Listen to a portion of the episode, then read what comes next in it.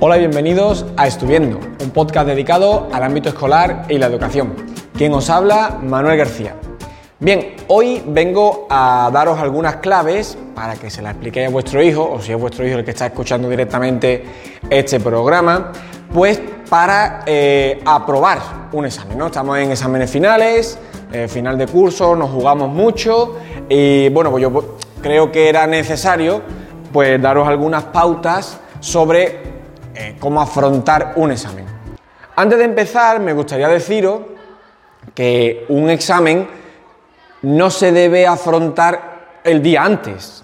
Eso es algo que es básico, pero bueno, mm, que debéis de, inculcar en vuestro hijo. No se debe dejar todo para el último día. Eh, sobre todo en cursos superiores, donde eh, los contenidos son mucho más amplios. Entonces, partiríamos de la premisa de que eh, se está preparando el control con tiempo, ¿vale?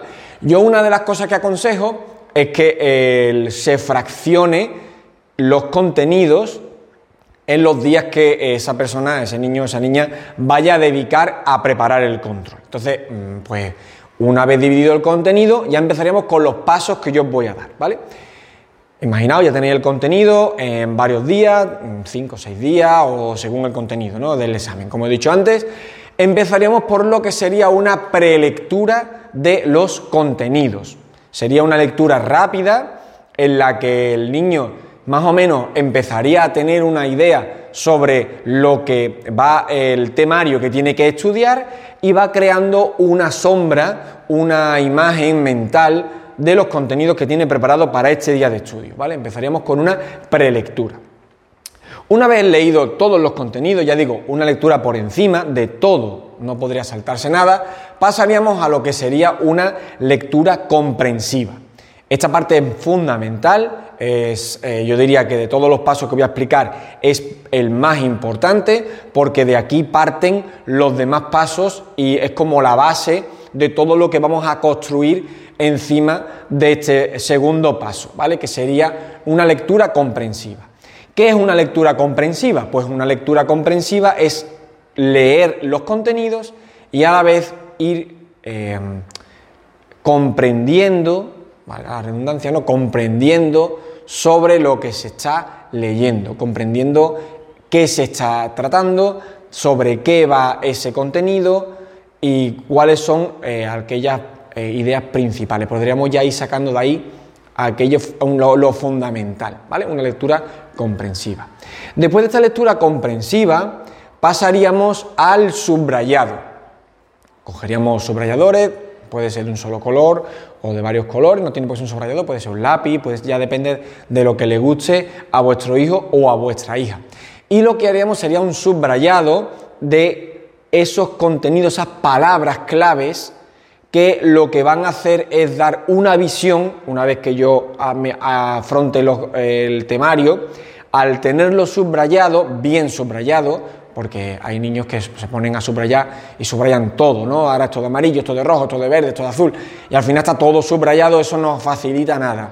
El subrayado lo que hace es facilitar una primera visión de lo principal. Cuando yo me vaya a un párrafo y tenga mis ideas principales subrayadas, pueden ser frases cortas, eh, palabras sueltas, que al verlas, al leerlas, rápidamente me dé una idea de toda la lectura comprensiva que hice anteriormente.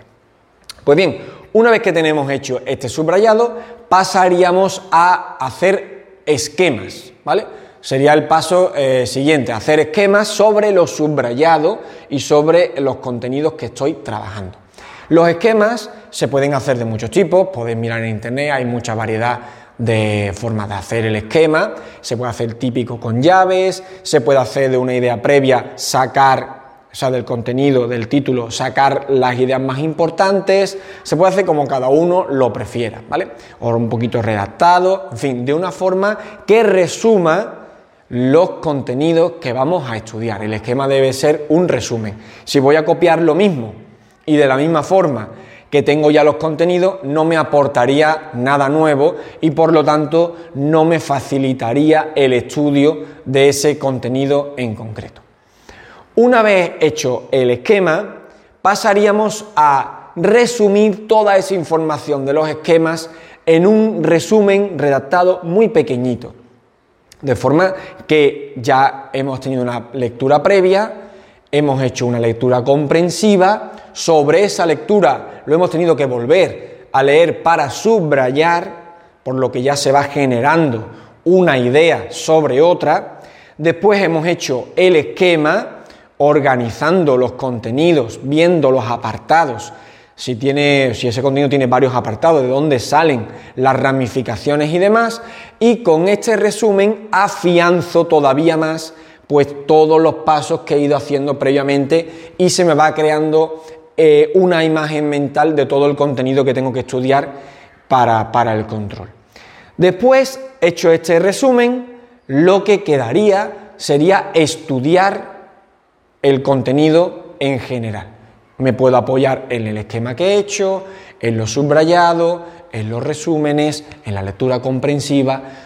Si todos estos pasos los he hecho muy bien, el estudio, la memorización de lo que, del contenido que estamos tratando no nos va a suponer ningún esfuerzo.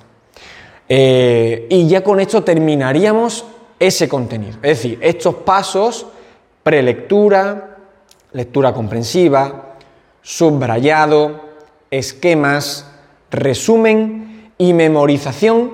Esos serían los seis pasos que deberían seguir para estudiar perfectamente un contenido.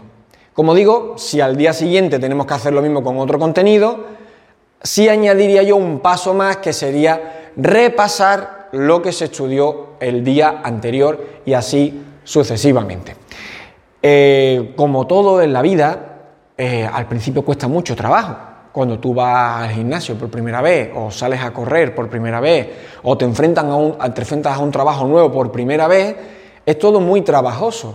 Te, te parecerá difícil, tedioso. Entonces, al principio, todos estos pasos a nuestro hijo le puede parecer un calvario. Por eso debemos de estar ahí para apoyarles, hacerles que sigan bien los pasos, asegurarnos de que hacen una buena lectura comprensiva, de que están subrayando con claridad lo importante, no se están yendo por la rama, de que después el esquema está bien formulado, el resumen lo mismo, ¿vale? Entonces al principio esto requiere un trabajo en, digamos, con nuestro apoyo. Poco a poco esa persona, ese niño o esa niña va a ir tomando autonomía y lo va a poder hacer por sí mismo. Entonces, al principio, pues hay que animarle, decirle que esto todo como, como todo la vida cuesta trabajo, pero que los frutos que vais a obtener, que van a obtener, son muy, muy gratificantes, porque van a saber eh, estudiar y van a coger un método de estudio súper claro y súper eficiente. Así que bueno, hasta aquí el programa de hoy. Eh, os recuerdo a todos que si os gusta el programa, os gusta lo que hago, eh, darme visibilidad en las redes para mí es muy importante para poder ayudar a muchas más familias, que es de lo que se trata. Así que recordar darle me gusta, dejar comentarios sobre vuestra forma eh, de estudiar, cómo estudian vuestros hijos. Me gustaría mucho saber qué técnica utilizáis, por si alguna. Como voy diciendo, perdón que se me ha cortado, eh, dejadme en los comentarios vuestra, la forma con la que vuestros hijos estudian o cómo les ayudáis, si les ha costado trabajo, si no, si tenéis alguna forma eficaz. Eso me encantaría y también que compartáis la publicación para hacerlo llegar a mi familia, que habléis de Chubiendo, de lo maravillosa que es la cuenta. Y, nada, hasta aquí el programa de hoy. De verdad, muchísimas gracias por dedicarme este ratito. Espero que lo que hago os sirva, que es mi propósito. Y que recordad, como siempre, ser felices. Hasta el próximo programa. Adiós.